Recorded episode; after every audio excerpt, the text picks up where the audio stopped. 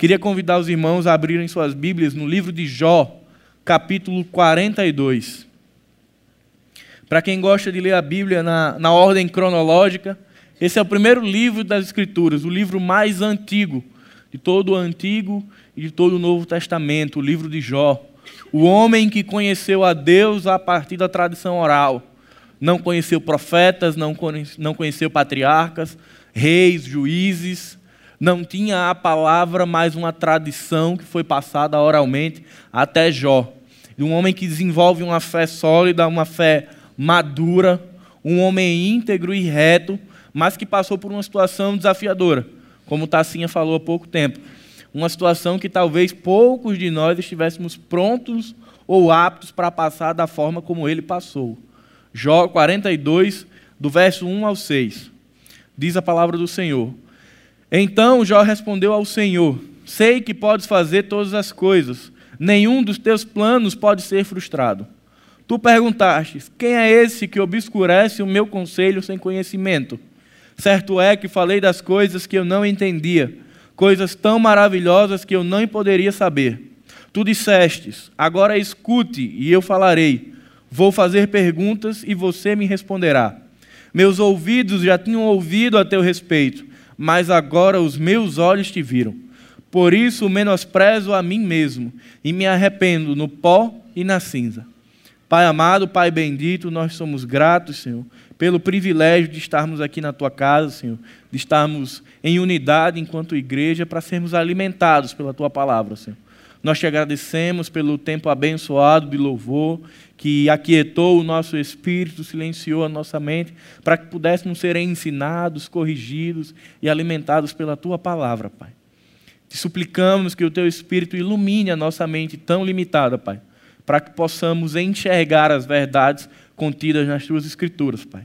E que haja um lugar no nosso coração, um lugar fértil, um lugar propício, Senhor, para que a tua palavra seja plantada, para que ela germine e cresça em nossas vidas. Se conosco, em nome de Jesus. Amém. Janeiro, primeiro domingo de janeiro. Para quem é pai, para quem é mãe, é o famoso janeiro vermelho. É aquele janeiro de matrícula, é aquele janeiro onde todas as dívidas estão ali batendo a porta. Mas é também um mês muito místico para a maioria das pessoas. É um mês onde todos os planos são reconfigurados, onde a gente dá um reset em 2018 e reposiciona tudo para 2019. E naturalmente isso é saudável, inclusive, nós traçamos os nossos planos para 2019, sempre os melhores planos possíveis. Com conquistas, sonhos, projetos, desejos que estavam engavetados, tudo isso sai no mês de janeiro para que a gente tente colocar isso no nosso planejamento e conseguir conquistá-los. E isso é natural. Mas existe uma pergunta que nós precisamos fazer. Tradicionalmente, a primeira mensagem do ano nas igrejas tende a ser uma mensagem mais reconfortante, uma mensagem mais motivacional, de que o ano será esplêndido, maravilhoso e de que nada fugirá aos nossos planos. Mas vivemos diante de um caos tão grande em relação às Escrituras, uma distorção tão grande do Evangelho, que é preciso trazer uma mensagem um pouco mais dura mas que prepare o nosso coração para a realidade da vida. Quando olhamos para a realidade de Jó, somos chamados, é um convite à maturidade, a entendermos que nós fazemos planos, nós traçamos projetos, estabelecemos caminhos, mas pode ser que ao final de 2019 esses planos não tenham se concretizado ou não tenham saído exatamente como nós imaginávamos. E aí a grande questão é como o povo de Deus, como o discípulo de Jesus, vai responder à frustração. E isso é uma forma de cuidado, é uma forma de carinho, é uma forma de amor. Porque muitas das pessoas que começam o ano, que começam sua jornada com Cristo, com uma percepção errada de Deus, no momento em que as coisas fogem ao seu planejamento, elas apostatam da fé, elas desistem de Deus. Elas tomam algumas ações muito comuns, uma das mais comuns é: eu vou sair da igreja. Eu não quero mais conversa com o Senhor. Ele não atende a minha demanda. Outros dizem: eu vou trocar de igreja. Essa igreja tem pouca unção, tem pouco poder. Eu vou procurar uma outra igreja aqui perto. É um clássico dentro do, do meio cristão de que vou para outra igreja, principalmente se nessa outra igreja vier um pregador de fora. Porque sempre o pregador de fora ele tem uma unção especial, é impressionante. Culto com pastor local, 100 pessoas. Culto com pastor de fora, 250 pessoas. É uma coisa que a gente olha e não entende. E aí as pessoas vão para esse culto e se não recebem o que queriam, pula de igreja de novo. Ou se torna um desigrejado. Ou então diz: para que servir ao Senhor se eu não tenho um retorno? Tratam o reino de Deus como um investimento. Eu vou investir serviço, fé e amor, mas eu quero receber algo em torno do meu Criador. Tudo isso acontece porque as pessoas começam um relacionamento com Deus com uma percepção errada de quem é Deus e principalmente do que é o Evangelho de Jesus Cristo. Um dos maiores evangelistas da era moderna, chamado Billy Graham, falou: O sofrimento faz parte da condição humana e vem para todos nós. A chave é a forma como reagimos a ele, ou nos afastando de Deus com raiva e amargura, ou nos aproximando dele com confiança. Steve Larson vai falar: o evangelho primeiro fere e em seguida cura. Primeiro arranca e depois replanta. Primeiro crucifica e depois ressuscita. Quem gosta de história vai lembrar de um termo chamado pão e circo, um termo muito comum no Império Romano. A população da área rural migrando para o centro do, do império, migrando para a área urbana, e o império começa a se preocupar com a expansão desse povo, com a possibilidade de uma rebelião. E aí o império decide uma estratégia de dominação de massa. Vamos colocar gladiadores para lutarem no Coliseu e em outros estádios, e vamos alimentar o povo. E o povo fica entretido com isso e fica domado na rédea do império. Embora isso esteja distante historicamente de nós, isso ainda é muito e muito e muito real na igreja cristã. Na mente de muitas pessoas, pão e circo ainda é uma verdade. Vão para a igreja em busca de shows pirotécnicos, vão para a igreja em busca de ações sobrenaturais de Deus, sem se importar com a sua vida espiritual, desde que haja algo, alguma coisa efervescente no culto. E saem de lá entretidas. Por mais que a palavra não fale ao seu coração, por mais que a palavra não chame ao arrependimento, as pessoas continuam se deixando enganar, continuam se deixando levar por uma mensagem diabólica chamada teologia da prosperidade e confissão positiva, que pega os crentes e alienia dizendo: "Olha, você é filho do Deus todo-poderoso, que é o dono do ouro da prata e, portanto, você também será rico, próspero e tremendamente abençoado.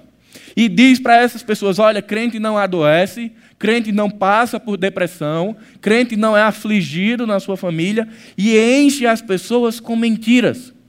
O apóstolo Paulo, em Efésios capítulo 4, 14, ele diz: têm sido enganadas por ventos de doutrinas, pelos, pelos enganos de homens que com astúcia enganam fraudulosamente. Homens que se intitulam de homens de Deus têm ensinado às igrejas de que a ausência de prosperidade é sinônimo de falta de fé, pecado ou porque eu não estou dizimando. E as pessoas estabelecem com Deus uma relação de mais-valia, de perda e ganho, de investimento. Eu faço algo para receber em troca. E hoje nós vamos falar sobre maturidade. E um dos primeiros pontos é entender que a nossa relação com Deus se dá por meio da graça e não por meio de perda e ganho. A relação com Deus não é a mesma que eu estabeleço com o meu filho, que eu dou um pirulito para ele e ele fica feliz. Que ele diz: Posso ir jogar bola hoje? E aí o pai diz: Vai, e ele sai feliz. Mas se amanhã o pai disser: Hoje você não vai, ele já não fica mais feliz, ele fica chateado. Queridos, quantas e quantas vezes nós não somos esta criança diante do eterno?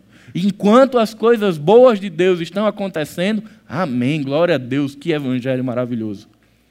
Mas quando o plano fuge, foge do nosso controle, qual tem sido nossa reação? Jó vai falar que os planos de Deus não podem ser frustrados. Mas ao mesmo tempo ele está dizendo, mas os planos dos homens podem ser frustrados. E a pergunta que abre nossa mensagem hoje é: eu estou pronto para ter os meus planos frustrados? Eu estou pronto para caminhar no evangelho que não é ao meu prazer, mas conforme o Senhor quer? Ou eu vou ficar triste, emburrado como uma criança e vou abandonar a fé? E se nem tudo sair como você planejou? E se Deus permitir que nossos planos sejam frustrados e que coisas aparentemente desagradáveis aconteçam conosco e com a nossa família? Qual será a nossa reação diante de um cenário adverso? Estamos maduros o suficiente para entender que talvez nem tudo saia como imaginamos? Estamos prontos? Quando a gente olha para a história de Jó no capítulo 1, vemos um homem íntegro, um homem reto, um homem que vivia conforme a proposta do Senhor. Mas diferente de tudo aquilo que nós aprendemos na nossa caminhada, vem um contrassenso aí. Nós aprendemos a lei da semeadura e ela é verdade em partes. Aprendemos que nós colhemos aquilo que nós plantamos. Mas a grande pergunta é: o que Jó fez para colher tanta dor? Será que Jó semeou errado? Não. A palavra de Deus diz que ele era um homem íntegro e reto. Então, como explicar um servo de Deus que padece essas dores? Um homem de Deus que perde dez filhos que perde todos os seus bens, que perde sua honra e que perde sua saúde, só não perde sua vida. Como explicar a vida desse homem? Queridos, além do que nós estamos contemplando no aqui e no agora, existe uma realidade espiritual por trás. Quando eu e você entregamos a nossa vida a Jesus Cristo, estamos entrando dentro de uma realidade espiritual onde existe uma batalha posta, onde existe uma guerra, onde de fato Satanás tem andado e rodeado o mundo querendo devorar os filhos de Deus. Mas o Senhor tem nos guardado espiritualmente. Perceba que na história de Jó o Senhor vai dizer: toca em tudo, menos na sua vida. O Senhor estabelece um limite para Satanás. Nem mesmo Satanás pode ir além daquilo que o Senhor estabeleceu. O livro de Jó narra a história não de um homem comum, mas de um homem que era rodeado de aflições, que perde sua família, que perde sua saúde, mas que vive o grande dilema da humanidade. Nós estamos sempre querendo respostas. Todas as vezes que o nosso planejamento sai, sai da linha, a gente quer uma resposta de Deus.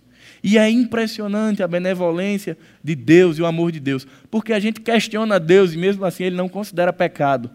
Jó questiona Deus, Jó chega ao ponto de dizer: Senhor, vamos marcar um tribunal, quem me dera, eu preciso me defender. Perceba, é como se Jó estivesse dizendo: Senhor, está havendo injustiça, eu preciso ponderar algumas questões. Mas mesmo assim temos essa liberdade de chegar na presença do Senhor e dizer: Deus, eu não estou entendendo.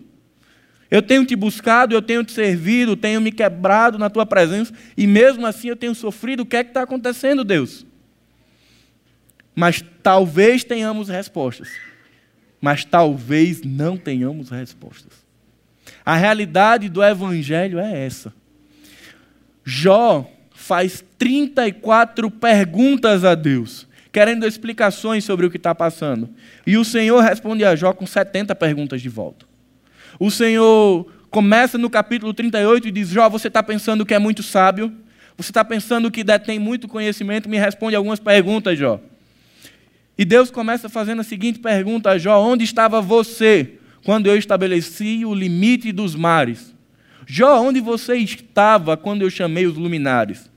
Jó, onde você estava quando eu criei o universo? E ele vai fazendo perguntas retóricas, de maneira que Jó parasse e tivesse uma nova percepção de quem é Deus. Esse evangelho falsificado que tem sido vendido tem ensinado às pessoas um outro evangelho sobre um outro Deus que não é o das Escrituras. E nessa noite, através da vida de Jó, o que nós vamos fazer é olhar para o verdadeiro Evangelho, que é um chamado ao sofrimento. E olhar como nós podemos ser satisfeitos, felizes e alegres em Deus, mesmo passando por um mundo tão adverso, caótico que às vezes nos faz sofrer. A vida de Jó estava tão tranquila, né, depois que ele perdeu tudo, que vem três amigos. E que belos amigos. Esses amigos chegam para tentar ajudar Jó. Mas na verdade o que eles fazem é atormentar o juízo de Jó. A todo momento dizendo: Jó, você fez alguma besteira, cara. Você pecou. se arrepende. E Jó a todo momento se defendendo: olha, eu não fiz, eu não pequei, eu não estou entendendo. E eles vão ali estabelecendo narrativas e nada se, se resolve. Depois chega Eliú com a mesma ideia. E mais uma vez, Jó não reconhece um pecado porque não existia. Para nós que estamos aqui hoje, é bem mais simples analisar a história de Jó, porque nós já sabemos o porquê que ele estava passando. Começamos hoje o culto e essa mensagem sabendo que Jó estava sendo provado, sabendo de uma batalha espiritual que estava sendo travada, Satanás desafiando Deus em relação a Jó. Nós sabemos disso. Mas e Jó? Jó não sabia. Jó não fazia a menor ideia do porquê de tudo aquilo. Ele simplesmente estava no olho do furacão, no meio do tornado, buscando explicações. Mas ele não recebe. Começamos capítulo 1, terminamos capítulo 42, e o Senhor não responde a Jó o porquê de tudo isso. O Evangelho nos desafia a crescermos espiritualmente, a amadurecermos espiritualmente. A gente entrega a vida ao Senhor e ali inicia uma nova jornada, uma nova data de nascimento, uma nova vida. E assim como nós éramos pequenininhos, a Bíblia diz que nós somos como crianças na fé. Só que diferente das crianças que naturalmente crescem biologicamente, o cristão ele precisa passar por algumas circunstâncias para que ele cresça e que ele amadureça. É muito gostoso fazer parte de um evangelho onde a água bate no tornozelo, onde tudo é confortável, onde tudo é prazeroso, onde todas as coisas cooperam para o bem. A gente pega até o texto para dar uma ajustada. Mas a gente separa maturidade e imaturidade na hora da crise, na hora da perda. O que vai dizer como será o nosso ano de 2019 é a forma como nós enxergamos o Senhor. Se eu há pequeno Deus na minha vida, eu engrandeço as minhas dificuldades. E provavelmente eu vou terminar o meu ano olhando muito mais para o que eu sofri do que para aquilo que o Senhor fez por mim. Se eu agiganto Deus na minha vida e o coloco como um Deus soberano, eu terminarei o ano mesmo com desafios, mesmo com desajustes, com desconfortos, entendendo que o meu ano foi um ano próspero, sim, porque eu passei o ano ao lado do meu redentor. Nos encontramos com a teologia da prosperidade e da confissão positiva, mas é um desafio a gente arrancar isso do seio da igreja e deixarmos e passarmos a viver um evangelho límpido, um evangelho puro. Para enfrentar as crises da fé, é necessário algo mais do que uma simples doutrina de recompensas e castigos. Não podemos iniciar o nosso ano estabelecendo uma relação de investimento com Deus. Pensando que ah, vou aparecer agora no café com Bíblia na quarta, no discipular no domingo, no culto à noite, o que tiver eu vou aparecer, porque em troca disso o Senhor vai me favorecer ou vai me dar algum privilégio, algum prestígio especial. As relações com Deus não se dão dessa maneira. As relações imaturas com Deus acontecem assim porque são relações retributivas. Eu te dou algo, Senhor, mas em troca eu quero algo. A minha salvação não foi suficiente. Diferente do que Abacuque vai falar no capítulo 3, que ele diz: Ainda que a figueira não floresça e não haja fruto na videira, eu me alegrarei no Deus da minha salvação. Abacuque está falando de escassez, mas ele está falando de satisfação. Pode lhe faltar mantimento, mas a alegria dele não está aqui, está na eternidade. Maturidade espiritual é reposicionar o nosso olhar de um Deus pequeno para um Deus todo-poderoso e de uma vida terrena para uma vida que é eterna. Amém? A primeira, a primeira lição a respeito do Deus da imaturidade está lá no cap, nos versos 1 e 2. Jó fala de um Deus de maturidade. Nós vamos ponderar três lições do Deus da imaturidade. O Deus da imaturidade está sempre de plantão para evitar desconfortos na vida de seus filhos. Muitas vezes acreditamos que o Senhor nos coloca em uma bolha, em um invólucro espiritual e que nada pode acontecer ao cristão. Como eu falei da teologia da prosperidade, da confissão positiva, nos ensina que o cristão ele é ungido do Senhor. Sim, nós somos ungidos por Deus para uma missão muito específica. Mas essa teologia ensina que nós somos intocáveis que nada pode nos abalar, que nada pode nos afetar, que cristão não tem depressão, que discípulo de Jesus não tem doença, que discípulo de Jesus não perde familiar.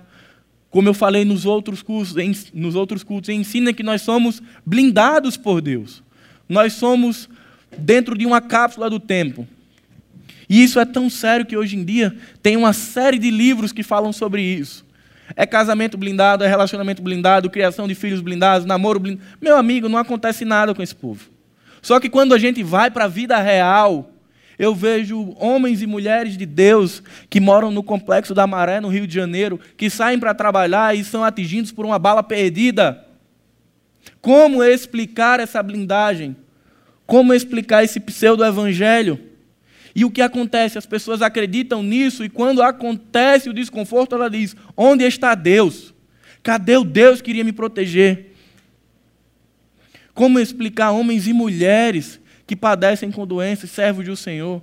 Como explicar Paulo, um homem íntegro que tinha uma visão límpida do Evangelho, mas que é apedrejado, abandonado, preso, que paga um alto preço? Todos aqueles homens e mulheres que mais se aproximaram do Senhor pagaram altos preços. Foram afligidos na sua própria pele, que desenvolveram um grau de maturidade que está além da minha realidade e talvez além da sua realidade. Eram homens que chegavam a dizer, como Paulo: o morrer para mim é lucro. Porque a visão de Paulo não estava no aqui, estava na eternidade. E quando nós nos deixamos levar por essa percepção, perdemos completamente a realidade de quem é Deus e de qual o papel dele. E naturalmente vamos tomando ações que têm sido cada vez mais comum. Se abandona a igreja, apatia no serviço. Eu não quero mais contato com os meus irmãos. Eu quero sair de tudo isso porque o meu Deus era um Deus que era uma babá. Mas aí a vida real nos mostra uma coisa que é espetacular, mas muito forte. Paulo vai falar de uma de toda sorte de bênçãos que é dada ao cristão são chamadas de bênçãos celestiais. Naturalmente, nós queremos bênçãos que sejam para o aqui, para o agora, bênçãos táteis, que a gente possa tocar a matéria. Mas o que as Escrituras nos garantem são bênçãos celestiais, são bênçãos e galardões que estão guardados para os filhos de Deus gozarem na eternidade. Mas a percepção da imaturidade diz: eu não, eu não quero essas bênçãos, eu quero algo agora. Eu preciso dessa proteção agora, eu preciso dessa bolha agora. Mas quando nós começamos a amadurecer na fé e viver e perceber que coisas ruins acontecem com pessoas boas e que coisas boas acontecem com pessoas ruins, vai nos levando a alterar nossa percepção sobre Deus. Quantas vezes a gente já entrou em crise com a seguinte percepção: eu estou aqui servindo e estou doente, e o meu vizinho é um ímpio, blasfemador de Deus e está prosperando em tudo que faz. Queridos, o Senhor fala que ele faz chover sobre justos e injustos. Vivemos numa realidade de um governo corrupto caído, um governo humano. Lá em Gênesis, quando é relatada a história da queda do homem, ali cai o nosso governo. O homem, a criação tinha sido construída para ser perfeita, e o homem recebeu a administração da terra. Mas quando ele peca, isso se corrompe na sua administração. E tudo aquilo que a gente colhe hoje é algo que se inicia lá no Éden, com a queda do homem. E o único que pode restaurar a criação é Jesus. E é por isso que coisas boas e coisas ruins acontecem a cristãos e a não cristãos, porque faz parte da administração do homem. A violência, a droga, tudo isso faz parte da gestão do homem. E nós colhemos desse fruto nós somos afligidos por esse fruto. No capítulo 1, verso 21 de Jó, após receber a notícia de que toda a sua família havia morrido, Jó exclamou: Saí nu do ventre de minha mãe e estarei nu quando partir. O Senhor me deu o que eu tinha e o Senhor tomou. Louvado seja o nome do Senhor. Você se imagina recebendo a notícia que você perdeu dez filhos, dez, e você dizendo: Eu vim nu, eu vou voltar nu. Louvado seja o nome do Senhor. Perdi aquilo que eu tinha de mais precioso na minha vida. Você se imagina dizendo louvado seja o nome do Senhor? Sendo bem sincero, eu não me imagino, eu não estou pronto. Eu não estou maduro o suficiente, mas esse homem estava. esse homem, diante do caos, de uma das piores notícias que ele poderia receber, ele diz: Louvado seja o nome do Senhor, porque foi pela graça que eu recebi e o Senhor tomou. Segunda lição a respeito do Deus da imaturidade. Sempre satisfaz vontades e caprichos. Quem nunca ouviu duas das célebres frases que eu vou falar agora? Deus tem um plano para a sua vida. Meu irmão, Deus tem um plano para a tua vida. Frase 1. Um. Frase 2. Deus tem algo grande para a sua vida. Ou oh, coisa maravilhosa aí para um culto, onde o pregador chega e diz essas duas coisas. Uma, Deus tem um plano para a sua vida, e dois, esse plano é grande, porque se for pequeno não é de Deus. Mas e se esse pregador dissesse: olha, o plano para a tua vida é que você vai ser enviado como missionário, olha a bênção, você vai para a Síria, você vai levar a sua família. No primeiro ano você vai perder sua família num ataque terrorista e depois de 10 anos você também vai ser levado para a eternidade. Quantos levantariam a mão e diriam glória a Deus, aleluia, eu recebo? Mas é um plano de Deus. Homens e mulheres missionários que estão no campo que foram chamados para países perseguidos perderam suas, suas famílias por Jesus. Mas era um plano grande, era o plano de Deus para a vida deles.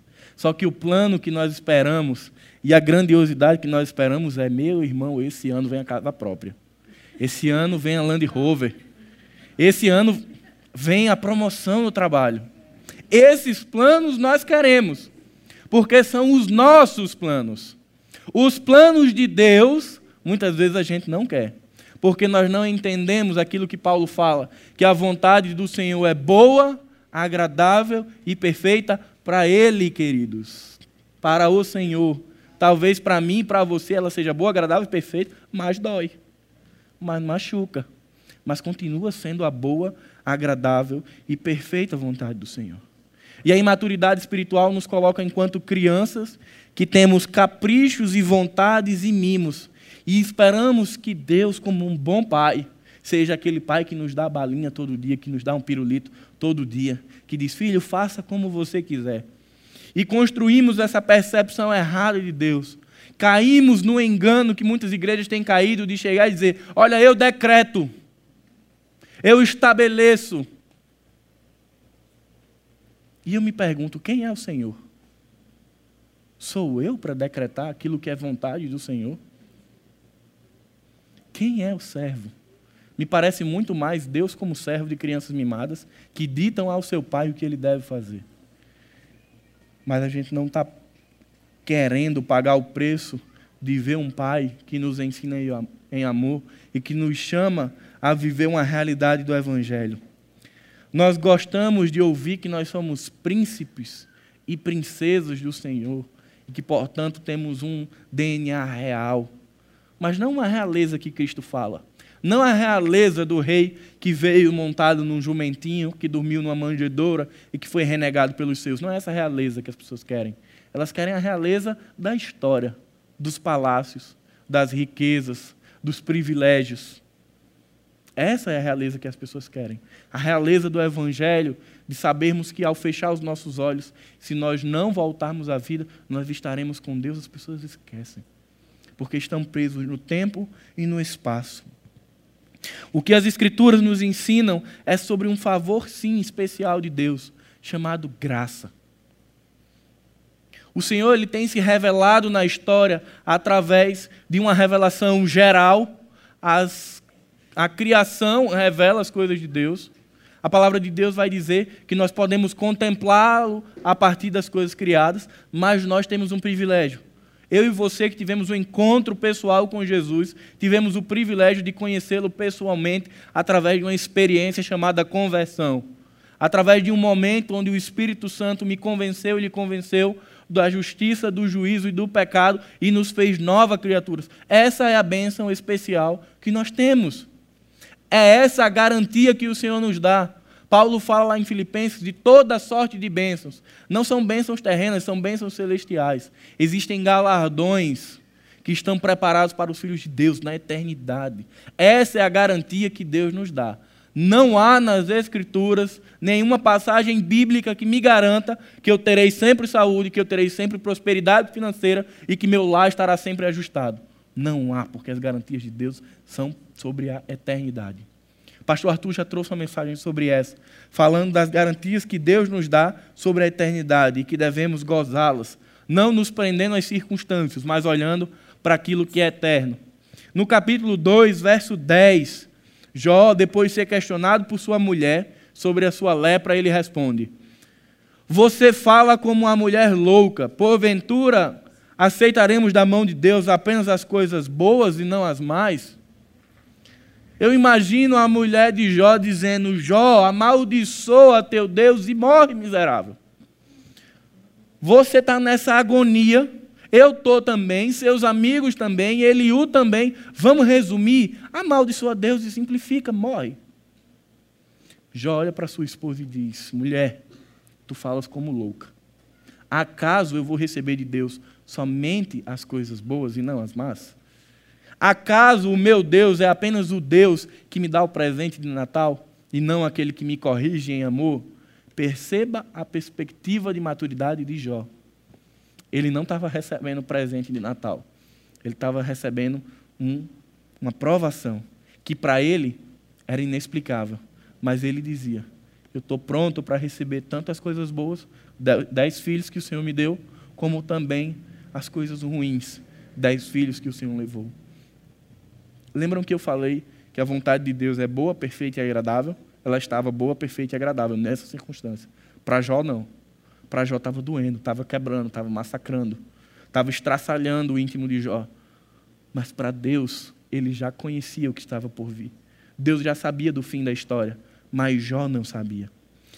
Terceira e última lição a respeito do Deus da imaturidade. Ele compensa a irresponsabilidade dos seus filhos em detrimento da sua fé e serviço. Construímos a ideia de que podemos ter um Deus para colocar a culpa. Quantos de nós não já prestou um concurso público aqui e não passou? E disse dessa forma: rapaz, foi livramento, não foi da vontade do Senhor, não não pegou em um livro para estudar para o concurso, não pegou em um livro para a prova. Aí não passa e diz: Não, mas Deus é bom, Ele me livrou. Não era de Deus, não, para a minha vida, né? A gente busca subterfúgio em Deus para fugir da nossa responsabilidade, porque nós não queremos tê-la. Então a imaturidade coloca sobre Deus uma responsabilidade que não é dele, é nossa. E nós vamos falhando, falhando, falhando, falhando e dizendo: Deus, mas espera aí que eu vou resolver isso. Eu vou servir, eu vou fazer algo na igreja e eu vou colocar na balança espiritual. De um lado, todos os meus pecados, mas agora eu vou botar aqui meu dízimo, eu vou colocar meu serviço, eu também vou lá na ação de doação de sangue e a balança vai equilibrar e está tudo ok, vida que segue. Isso era o que o fariseu fazia. Ele tinha uma vida aparentemente agradável a Deus, onde as pessoas olhavam e diziam: caramba, eu queria ser como esse homem, doutor da lei, próximo de Deus. Olha como ele ora, rasga as vestes em público. Mas aí Jesus vem e fala que esses homens são como sepulcro caiado, porque viviam ainda um evangelho raso, um evangelho que se afoga com água pela canela, sendo bem nordestino. Nós não podemos permitir que a nossa vida com Deus, que a nossa relação com Deus se estabeleça por meio de compensação. Mas teremos agora cinco lições a respeito do Deus da maturidade, do Deus que nós precisamos conhecer em 2019, da visão que nós precisamos estabelecer mais límpida com o Senhor. Verso 2 de Jó. Ele vai falar: Sei que os teus planos não podem ser frustrados. Jó começa nos dando a primeira lição. O Deus da maturidade é um Deus soberano, justo, majestoso. Eu não estou falando de um reconhecimento verbal, de uma expressão que a gente diz: Senhor, tu és majestoso, maravilhoso, soberano e Deus do universo. Eu estou falando de alguém que estava no meio da crise, no meio da dor, no meio do lamento, no meio do luto, e não está com apenas uma exclamação verbal, ele está com um clamor do seu espírito, dizendo: Os teus planos não podem ser frustrados. Se o teu plano era esse para a minha vida, ele se cumpriu. De uma realidade de maturidade espiritual que vai além da nossa realidade. A maturidade cristã nos faz entender que Deus não age dentro do tempo, do espaço e nem da nossa vontade. Deus está para além dessa realidade que nós estamos presos. Ele detém todo o domínio e todo o poder sobre aquilo que ele criou. Isaías 40 diz: Quem guiou o Espírito do Senhor ou lhe ensinou como conselheiro? A quem ele pediu conselho para lhe dar entendimento e lhe mostrar o caminho da justiça? Quem lhe ensinou o conhecimento ou lhe mostrou o caminho do entendimento? Quem é aquele que aconselhou o Senhor? Quem sou eu, criatura, para querer contender com aquele que é o meu Criador? Queridos, até mesmo Satanás, quando está agindo, a mão de Deus é quem está governando. A história de Jó, ela cita Satanás como um, um personagem principal da história, como alguém que está ali, olha, testa, prova, ele vai cair, ele vai ser infiel. Mas a ação de Satanás no mundo, ela está condicionada ao governo de Deus. Eu gosto muito da ideia que John Pipe traz. Ele diz que Satanás é como um cachorro feroz que está seguro na coleira de um Deus eterno. Ele só vai até onde Deus permite. Ele só toca até onde Deus permite. A nossa vida, ela é guardada sim espiritualmente. Paulo vai falar que não há nada. Não há profundidade, não há altura, não há escassez, nudez, não há nada que nos separe do amor de Deus em Cristo Jesus.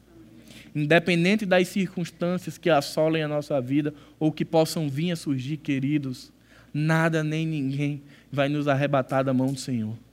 Nós vivemos diante de uma promessa e de uma segurança que nos leva ao céu. Jó fez 34 perguntas e não teve resposta, mas eu creio que quando ele foi pro, quando ele teve um encontro na eternidade, ele pode fazer essas 34. Porque lá em Coríntios, capítulo 13, Paulo vai falar que nós conhecemos a Deus como por um espelho polido. Daquela época era bronze, era meio nublado, embaçado, mas ele diz: haverá um momento onde nós o veremos face a face. É esse momento que eu anseio e que você anseia. O momento em que estaremos diante do nosso Deus, do Eterno, e poderemos lhe fazer perguntas e receber então as tão esperadas respostas. A segunda lição do Deus da maturidade é que ele transcende a capacidade humana. Ele está para além da capacidade do homem. Eu sou um apaixonado por teologia, mas tenho me preocupado com os caminhos que a teologia tem traçado. As pessoas têm cada vez mais tido o desejo de colocar Deus dentro de um laboratório e dissecá-lo, e trazerem doutrinas prontos e conceitos prontos e dizer: esse é Deus, esse é o conceito de Deus. Precisamos entender que Deus está para além da nossa capacidade de compreendê-lo. Deus não cabe na cabeça do homem. Ele é infinitamente maior do que nós. E, portanto, não teremos respostas para todas as nossas perguntas pelo seguinte motivo: nós não conseguimos entender. Existem coisas que nós perguntamos a Deus e Ele não nos responde, porque Ele sabe que se Ele disser, nós não vamos suportar. Nós não vamos entender a dimensão do Criador. E recebemos o silêncio dele. E isso é impressionante em Jó, porque a restauração dele não passa pelo entendimento da dor, mas pelo reconhecimento da soberania. Capítulo 42, onde nós estamos, Jó não tinha recebido uma única resposta sequer mas a conduta de Jó estava mudando. Ele diz: Olha, eu te conhecia de ouvir falar, mas agora eu te conheço com os meus olhos. Senhor, eu falava de coisas que eu não conhecia. Nesse momento, Jó está dizendo: Olha, eu pensava que conhecia Deus, mas na verdade eu estava falando besteira, eu não conhecia. As coisas estavam muito além do que eu imaginava. E aí ele vai chegar no verso 6 e vai dizer: Eu menosprezo a mim mesmo por isso lanço meu, meu rosto na cinza e no pó, como uma forma de arrependimento. Muitas vezes questionamos Deus, colocamos Deus numa sinuca de bico, num canto de parede, exigindo algumas respostas que não teremos. Mas a nossa restauração, ela pode começar mesmo sem resposta, porque ela começa pelo agir da fé. Isaías 40 diz: Deus é aquele que mede os céus a palmos e os estende como uma cortina para neles habitar. Deus espalha as estrelas no firmamento, e por ser forte em força e grande em amor, quando as chama, nenhuma delas vem a faltar. É exatamente essa perspectiva que Jó nos traz, que haverá situações onde a gente vai parar, e a gente, o próximo passo é pela fé. é muito tranquilo viver no caminho do Evangelho com faróis acesos. Quando o Senhor vem como uma coluna de fogo e vem iluminando a nossa frente. Mas o que fazer se a luz acabar? O que fazer quando estivermos de frente do vale da sombra da morte? O que fazer quando a noite escura bater a nossa porta? Prosseguir? Parar? Voltar? Queridos, lembrem do texto em que Moisés leva o povo à beira do rio, à beira do Mar Vermelho. E a palavra do Senhor é: marchem. Ele não abre o rio para que depois o povo passe. Ele diz: marcha. Marcha e o rio se abre. Naturalmente, a nossa fé imatura diz assim: primeiro eu quero ver, para depois crer. Primeiro abra o rio, Senhor. E aí eu creio que eu posso passar a pé enxuto. O Senhor diz: Não, não é assim. Vá. Acredite na minha palavra. O salmista vai falar que nós não passaremos sozinhos, que nós não estaremos sozinhos no vale do sombra da morte. Então vai chegar um momento em que a nossa racionalidade vai parar, porque ela não entende mais o Senhor. E vai nos restar a fé. A fé de dizer: Eu não estou vendo, eu não sei o que vai acontecer, mas eu vou marchar porque eu creio num Deus Todo-Poderoso que está para além da minha capacidade humana. Terceira lição a respeito do Deus da maturidade. Ele se auto-revela ao homem. Tudo aquilo que nós conhecemos de Deus, que nós sabemos de Deus, só foi possível porque o Senhor quis se revelar a nós. Homens têm se debruçado sobre filosofia, sociologia, antropologia, buscando conhecer a Deus e não encontram nada. Porque o Deus, o Deus da história, o Deus criador, ele vem se revelando ao homem. Ele se revelou face a face como a Moisés na sarça ardente, ele se revelou pelos profetas, pelos juízes, pelos patriarcas, e por fim ele se revelou através da sua palavra. Nós hoje temos conhecimento de Deus porque o Todo-Poderoso decidiu se revelar à sua criação que estava corrompida e caída. Mas isso muitas vezes cria uma, uma falsa impressão na nossa vida. Nós pensamos que por estarmos conhecendo a Deus, teremos todas as respostas. Mas haverá momentos em que não teremos resposta alguma. Mas deverá ser a fé que deverá conduzir a nossa vida em meio ao sofrimento. Porque o sofrimento na vida do cristão é pedagogia pura. Deus usa da dor e do sofrimento para ensinar homens e mulheres sobre quem é Deus. Existe o Deus do capitalismo, o Deus da prosperidade, o Deus da sacolinha de presente e existe o Deus da história, que passa por seus filhos pelas lutas. Apóstolo Paulo, como eu falei, foi um homem que sofreu, mas foi um homem que teve uma límpida precisão do que era o mistério da graça, do que era o evangelho de Jesus. Mas ele precisou passar por algumas circunstâncias para que as falsas impressões e as falsas percepções fossem arrancadas da vista dele, para que ele pudesse olhar tão somente para Jesus. Muitas vezes, nessa caminhada de revelação com Deus, haverá circunstâncias onde o Senhor vai arrancar pedacinhos nossos. A palavra de Deus vai dizer que assim como o fogo purifica o ouro, assim Deus faz conosco. As nossas impurezas, os nossos pecados, as nossas impressões erradas sobre Deus, elas vão sendo limpas e purificadas na crise, meus irmãos. Eu sei que é paradoxal e muitas vezes desconfortável ouvir isso, mas para o cristão, sofrimento é benefício. Para o cristão, angústias, tribulações e desafios é o que a Bíblia chama de privilégio. Nós somos privilegiados porque podemos passar por esse mundo sofrendo com angústias, com aflições, mas com a convicção de que Deus está conosco até a eternidade. Nossa quarta e penúltima lição: o Deus da maturidade muda a nossa percepção. À medida que Jó se relaciona com Deus e estabelece uma história, que estabelece uma memória com Deus, a percepção dele com o Criador muda.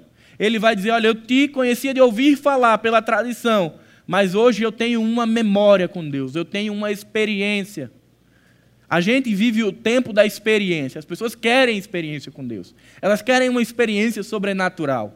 Elas querem cair no espírito, voar no espírito, tudo no mundo que tem a palavra espírito. No final, as pessoas querem de experiência com Deus. Mas a experiência que o evangelho propôs a Jó foi uma experiência de luto e de perda, para que ele conhecesse a, a Deus. A experiência que o Evangelho propôs a Paulo foi de uma vida solitária, foi de uma vida de apedrejamento, de abandono, de perseguição. São experiências que Deus tem com o seu povo e que marcam a nossa vida e que principalmente muda a nossa percepção. Saímos de uma percepção de um Deus, de um Deus capitalista, de um Deus que mima, para a realidade de um Deus que se entregou na cruz do Calvário que morreu por nós e que ressuscitou ao terceiro dia e que reina eternamente, aguardando o dia em que nos encontrará. São percepções que vão sendo mudadas à medida que nós vamos vivendo com Deus. É muito comum falarmos a seguinte expressão: lá na frente, depois que tudo isso tiver acabado, você vai entender o porquê passou por isso. Você já falou isso alguma vez? Para alguém? Porque é mais fácil falar para outra pessoa, né? Oh, meu, você não está entendendo, mas se preocupa não, lá na frente, quando tudo isso acabar, você vai entender o porquê. É fácil, eu já falei muito. Não era comigo, né? Queridos, Jó passa por isso, só que de uma maneira diferente. Ele entende o porquê sem ter resposta. Jó não precisou das respostas lá na frente para entender. Sabe por quê? Porque a nossa resposta chama-se Jesus. Quando Jó voltou a percepção dele para Deus, ele disse: Espera aí. Eu tenho um Deus todo-poderoso, soberano, criador e sustentador da terra, e eu tenho os meus problemas. Eu não preciso de explicação para esse problema. Eu tenho o Deus todo-poderoso. Ele começa a desfrutar de uma nova percepção mesmo antes da restauração, mesmo antes das respostas. Ele não precisa do futuro para entender o presente. Ele entende o presente vivendo o presente. Isso era um homem maduro. Isso é um homem que a gente olha e nos inspira. Mas talvez você pense assim: ah, povo da Bíblia, né? Esses homens da Bíblia, eles tinham algum que especial com Deus. Por isso que ele conseguiu passar por isso. Mas eu queria lembrar de Russell Shedd. Morreu há pouco tempo. Esteve aqui, não esteve? Esteve aqui. Russell Shedd, no seu último ano de vida, ele foi acometido por uma doença. Uma doença que consumia Russell Shedd. E ele exclama com a seguinte expressão: eu nunca tinha sofrido este sofrimento até os dias de hoje. É uma experiência muito boa. É normal para o crente sofrer. Estou muito feliz com essa experiência. Estou muito feliz com essa experiência. Você consegue pensar que um homem, sendo acometido por uma doença devastadora, ele diz: que experiência extraordinária. Mas ele não para por aí. Ele vem com o ápice da sua fala. Sinto-me desmamando do mundo e chegando a Deus. Russell Shedd tinha a percepção de quem era Deus na vida dele. Filosofia e antropologia têm buscado até hoje definir quem é o homem. Você quer descobrir quem é o homem? Se relacione com Deus e descubra primeiro quem é Deus.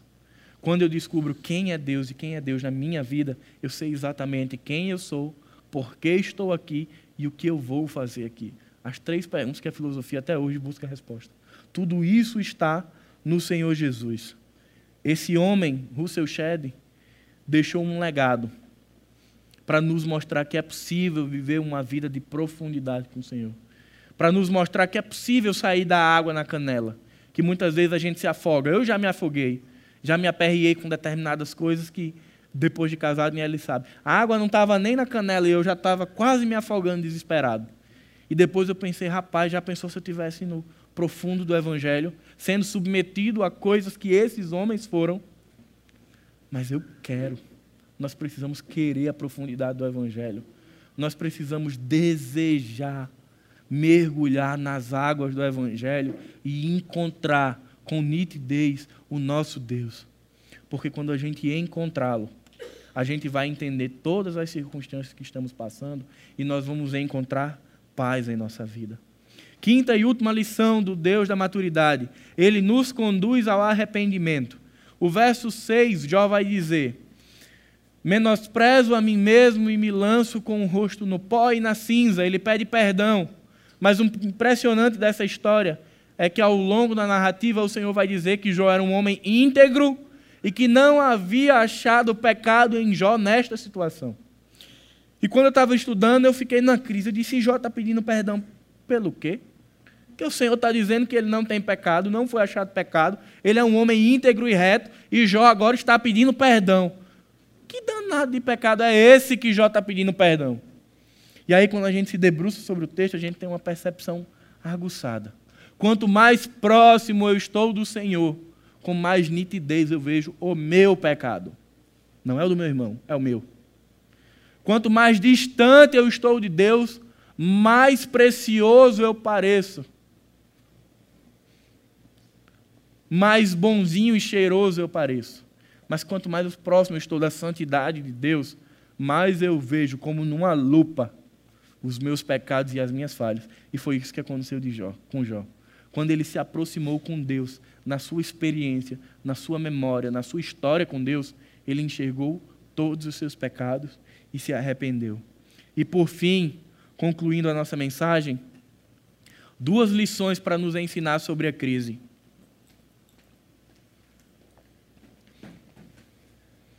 Queria que os irmãos abrissem lá no capítulo 38, verso 1. Jó, capítulo 38, verso 1. Deus se revela a Jó do meio de um redemoinho, ou em outras versões, no meio de um tornado. É intrigante pensar por que, que o Senhor se revelou a Jó em um redemoinho. Com tantos fenômenos da natureza, por que não a chuva, por que não um relâmpago? Por que um redemoinho? A vida de Jó estava em um colapso total, em um caos, totalmente destruída, semelhante àquelas imagens que nós vemos nos Estados Unidos, quando passa um furacão e não sobra pedra sobre pedra. Tudo estava fora do lugar tudo havia sido consumido e destruído. E quando o Senhor fala a Jó, do meio de um redemoinho, é como se ele estivesse dizendo: Eu estou no meio do teu tormento e da tua dor. Jó, você está sendo quebrado, mas eu estou contigo nesse momento. Duas lições para encerrar o nosso culto que eu gostaria que você guardasse no seu coração. Talvez você esteja passando por uma crise, talvez você não esteja, talvez você ainda vá passar. Mas lembre-se, a crise é um lugar de encontro com o verdadeiro Deus, totalmente livre. Quando nós estamos na crise, nós entramos nus na relação com o Senhor. Nós não levamos pressupostos, nem prerrogativas, nem falsas impressões. Nós entramos completamente desnudados carentes da graça de Deus, suplicando a sua bondade, dizendo: Senhor, eis-me aqui. Eu estou sofrendo, está doendo, está desconfortável. Senhor, explica o que é isso, eu não estou aguentando. Se revela a mim. Então a crise é um lugar de encontro com Deus. E por fim, a crise é um lugar onde encontramos paz. A ciência vai dizer que no meio do furacão, no meio do caos existe um local, um epicentro, no meio dele, onde existe um completo, escandaloso e absoluto silêncio. No meio de um dos mais devastadores fenômenos da natureza, existe silêncio total. E era no meio desse furacão, no meio desse tornado, que o Senhor estava esperando Jó para ter o encontro. Vocês já ouviram aquele texto que diz: que nós encontraremos a paz que excede todo entendimento. Como explicar a paz no meio da bonança? É fácil, não é? Nosso entendimento explica. Mas como explicar alguém que está em paz no meio de um furacão? Como explicar alguém que goza da segurança e da tranquilidade quando, quando tudo está de cabeça para baixo? A paz que excede todo o entendimento, ela surge no meio da crise. Porque é lá onde o Senhor está, no meio da crise, silenciosamente, absolutamente nos aguardando para ter um encontro pessoal, onde a gente entra nu para conhecer quem é o Deus Santo, verdadeiro e fiel. Amém? Curvemos nossas cabeças. Pai amado, Pai bendito, muito obrigado, Senhor, pelo teu cuidado, pelo teu carinho, pela tua soberania em nossas vidas, Senhor. Nós te pedimos que o teu Espírito nos ajude, Senhor, que ele nos amadureça, que ele nos conforte Prepare o nosso coração, Senhor, para sermos submetidos à realidade da vida, mas sem perder de vista a realidade de um evangelho puro, santo que transformou as nossas vidas, Senhor. Que nós não percamos da nossa memória o que era a nossa realidade passada, Senhor, de condenação, de trevas, para que possamos hoje, independente da circunstância, Pai, nos regozijar, nos alegrar, vibrarmos de alegria, porque pertencemos a um Deus Todo-Poderoso que nos aguarda na eternidade, da qual gozaremos até a eternidade, desfrutaremos da presença contínua do Senhor. Nos ajuda, Pai, a brilharmos nessa geração, a resplandecermos a realidade de um Evangelho puro, genuíno. Nos ajuda, Senhor, a crescer, a saber que a vida é dura a saber que o vale da sombra da morte existe, ele é real. Mas principalmente, Senhor, não afasta de nós a tua presença. Não retira da nossa memória a convicção de que tu estarás conosco. Nos lembra, Senhor, nos aquece com o teu abraço, nos consola com o nosso, com o teu amor, Senhor. E nos despede em paz e em segurança. Em nome de Jesus. Amém.